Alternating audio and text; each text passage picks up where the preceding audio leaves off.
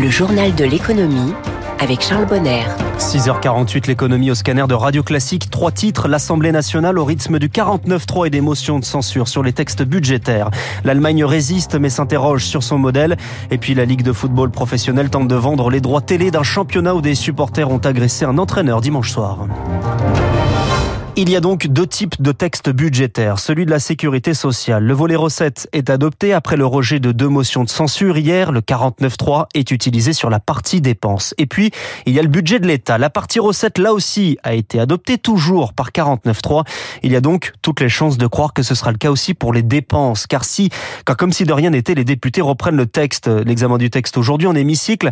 Et là aussi, l'objectif, c'est de moins dépenser. À l'image de cet amendement euh, porté par la majorité pour baisser Zoé Pallier, l'aide à l'embauche d'apprentis. Lorsqu'il embauche un apprenti, l'employeur touche une prime de 6 000 euros, quel que soit le niveau d'études du jeune et la taille de l'entreprise.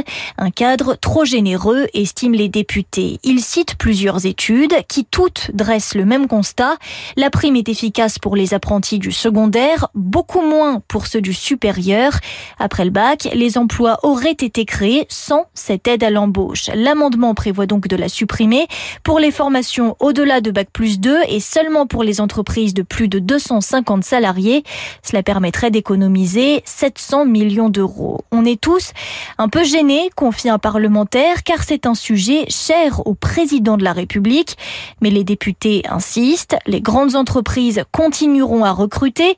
Ce recentrage ne remet pas en cause la promesse d'Emmanuel Macron d'atteindre un million de nouveaux apprentis par an jusqu'en 2027. Et ce matin, les premières estimations de la croissance au troisième trimestre sont attendus. C'est dans un peu plus d'une demi-heure. Les estimations de l'INSEE avec une croissance normalement euh, tout juste positive. En Allemagne, la croissance, la croissance est tout juste négative. Moins 0,1% au troisième trimestre. C'est attendu à moins 0,4 sur l'ensemble de l'année.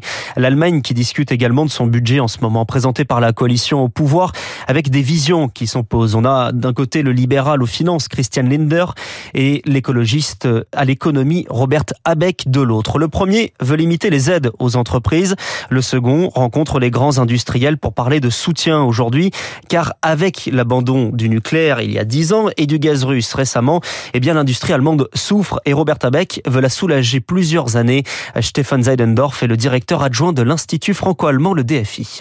L'objectif euh, annoncé du ministre, c'est de garder le poids de l'industrie de la production dans l'économie allemande à hauteur de 20%. Le modèle qu'il propose, c'est qu'on subventionnerait le prix de l'énergie pour euh, les grands consommateurs, c'est-à-dire pour l'industrie. Donc l'État, il paye une partie et ça pourrait euh, prendre des dimensions jusqu'à 20-30 milliards d'euros. C'est pas encore arbitré au sein du gouvernement. C'est en quelque sorte une nouveauté pour l'Allemagne qui n'a pas vraiment de politique industrielle depuis 1949 et qui est très sceptique vis-à-vis de la capacité de l'État de lancer ou de subventionner l'industrie. Voilà l'économie allemande qui résiste. Les, données sont moins mauvaises qu'attendues. C'est plutôt bien accueilli hein, par les marchés. Des marchés qui suivent les différentes annonces de banque centrale. Il y a les réunions euh, de la Banque centrale américaine jusqu'à demain. Ce sera la Banque centrale britannique. Jeudi cette nuit au Japon, le contrôle des rendements obligataires a été assoupli, c'est-à-dire que le plafond de 1% est désormais qualifié de référence. Une nouveauté qui, euh, qui le Nikkei accueille avec euh, avec euh, une petite hausse de plus 0,43% en ce moment. Hier, le CAC a fini également hausse, plus 0,44. Aux États-Unis, le Dow Jones terminé aussi dans le vert, tout comme le Nasdaq ce matin. L'euro est à 1,0598 dollars et le baril de Brent de la mer du Nord est à 86 dollars 80. C'est le visage du football que l'on n'aime pas voir, celui de Fabio Grosso, l'entraîneur lyonnais en sang touché par un projectile lancé sur le quart de son équipe dimanche soir à Marseille. Des violences dans la rue, des insultes dans le stade alors que la Ligue lance aujourd'hui son appel d'offres international espère vendre les droits à 200 millions d'euros. C'est 120 de plus qu'actuellement. C'est ambitieux alors que la mise aux enchères pour les droits en France n'a pas trouvé preneur, estimé trop cher à 800 millions d'euros. Et ce ne donc pas les derniers événements qui vont améliorer l'image de la Ligue 1, Eric Kioch. Bus caillassé, entraîneur blessé, match annulé. Les incidents du stade Vélodrome tombent mal au moment même où la Ligue 1 tente de vendre son image à l'étranger, reconnaît l'économiste Pierre Rondeau. En bon négociateur, les diffuseurs étrangers vont dire écoutez, votre championnat peu attractif, sans star et en plus avec une violence aléatoire, on n'est pas intéressé pour mettre 2, 3, 4 millions d'euros dessus. D'autant que les supporters ont aussi par le passé visé des joueurs comme Neymar avant son départ, de quoi fragiliser toute la Ligue, explique Vincent Chaudel de l'Observatoire l'Observatoire du sport business. Le douzième homme qui doit apporter un surplus de motivation pour les joueurs, il est en train de jouer contre son camp et de faire fuir certains joueurs, de rayer la destination Ligue 1 pour d'autres et euh, questionner certains diffuseurs. Mais la Ligue 1, diffusée dans près de 70 pays, a gardé une certaine cote, ce qui lui laisse un peu d'espoir. Le passage des Messi Neymar a permis de sensibiliser le marché international à la Ligue 1. On doit faire mieux que les 80 millions d'euros et on espère pouvoir atteindre les 200 millions d'euros. Autre motif de satisfaction, la potentielle conquête de nouveaux marchés comme l'Asie qui se montre de plus en plus friande du foot français. Exemple criant avec l'attaquant sud-coréen Kang Lee du PSG qui vend désormais plus de maillots que Mbappé. Eric Cuoche, forcément quand on pense à Halloween, on pense à la peur, aux frayeurs. Tiens, cela a de quoi faire les affaires des parcs d'attractions qui, pour l'occasion, adaptent la décoration, notamment le parc d'Astérix dans l'Oise qui lance son opération Peur sur le parc. C'est cinq semaines synonymes de 15, de 15 à 20% de la fréquentation annuelle. C'est le reportage sur place de Céline Cajoulis. 14 tonnes de citrouilles, des épis de maïs, de la rhubarbe et 450 acteurs, musiciens et danseurs viennent en renfort. Un succès auquel le directeur général adjoint du parc, Sébastien Rotaillot, ne s'attendait pas au départ. On a commencé il y a une petite quinzaine d'années en positionnant euh, une ou deux maisons hantées. L'objectif à l'époque, c'était d'étendre une saison qui n'était qu'estivale.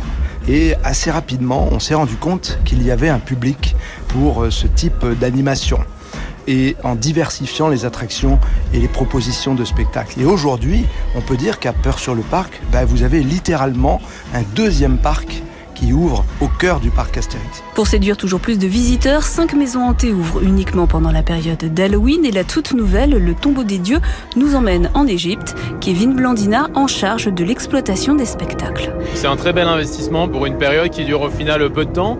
Pense à ce que le visiteur veut rencontrer comme émotion. On joue sur plusieurs signaux en fait. On joue sur la peur physique, ce qu'on va ressentir, les objets, euh, sol, euh, sur les murs, les revêtements. On pense aux odeurs. Enfin voilà, on essaye de penser vraiment à plusieurs choses en même temps. Je pense que le principal c'est toujours de faire peur en fait. Et l'an prochain, le parc investira dans une nouvelle maison dont le thème et le budget restent encore pour l'instant secrets. Le reportage de Céline Cajoulis, 6h56, voilà pour l'actualité économique. Dans un instant, la météo, puis David Abiker prend les commandes de la matinale jusqu'à 9h. L'entrepreneuriat, un défi au féminin. Bold by Veuve Clicquot donne une voix aux femmes qui osent. Caroline il est le branchu vous dirigez la Belle Illoise, une entreprise familiale de conserverie de poissons. Vous débutez votre vie professionnelle dans une multinationale et au bout de huit ans, vous formulez le souhait de reprendre la Belle Illoise. Est-ce que cela a été difficile? On est dans l'énergie très positive de, de, relever un challenge. Avec mon père, on s'est dit, bah, il faut préparer. Tu viens pour un jour prendre la tête de cette entreprise. Et donc, j'ai travaillé en amont avant de venir avec un coach. Effectivement, eu un parcours de prise de responsabilité progressive, comment faire partie de la réflexion stratégique. Cette entreprise a été créée par mon grand-père en 1932, donc à une époque où de toute façon les femmes n'étaient pas très présentes dans le monde de l'entreprise, en tout cas pas des responsabilités. Et en même temps, mon grand-père était un homme assez moderne. L'idée lui aurait plu. Quel a été l'impact du Bold Woman Award? Ce prix a eu beaucoup d'importance.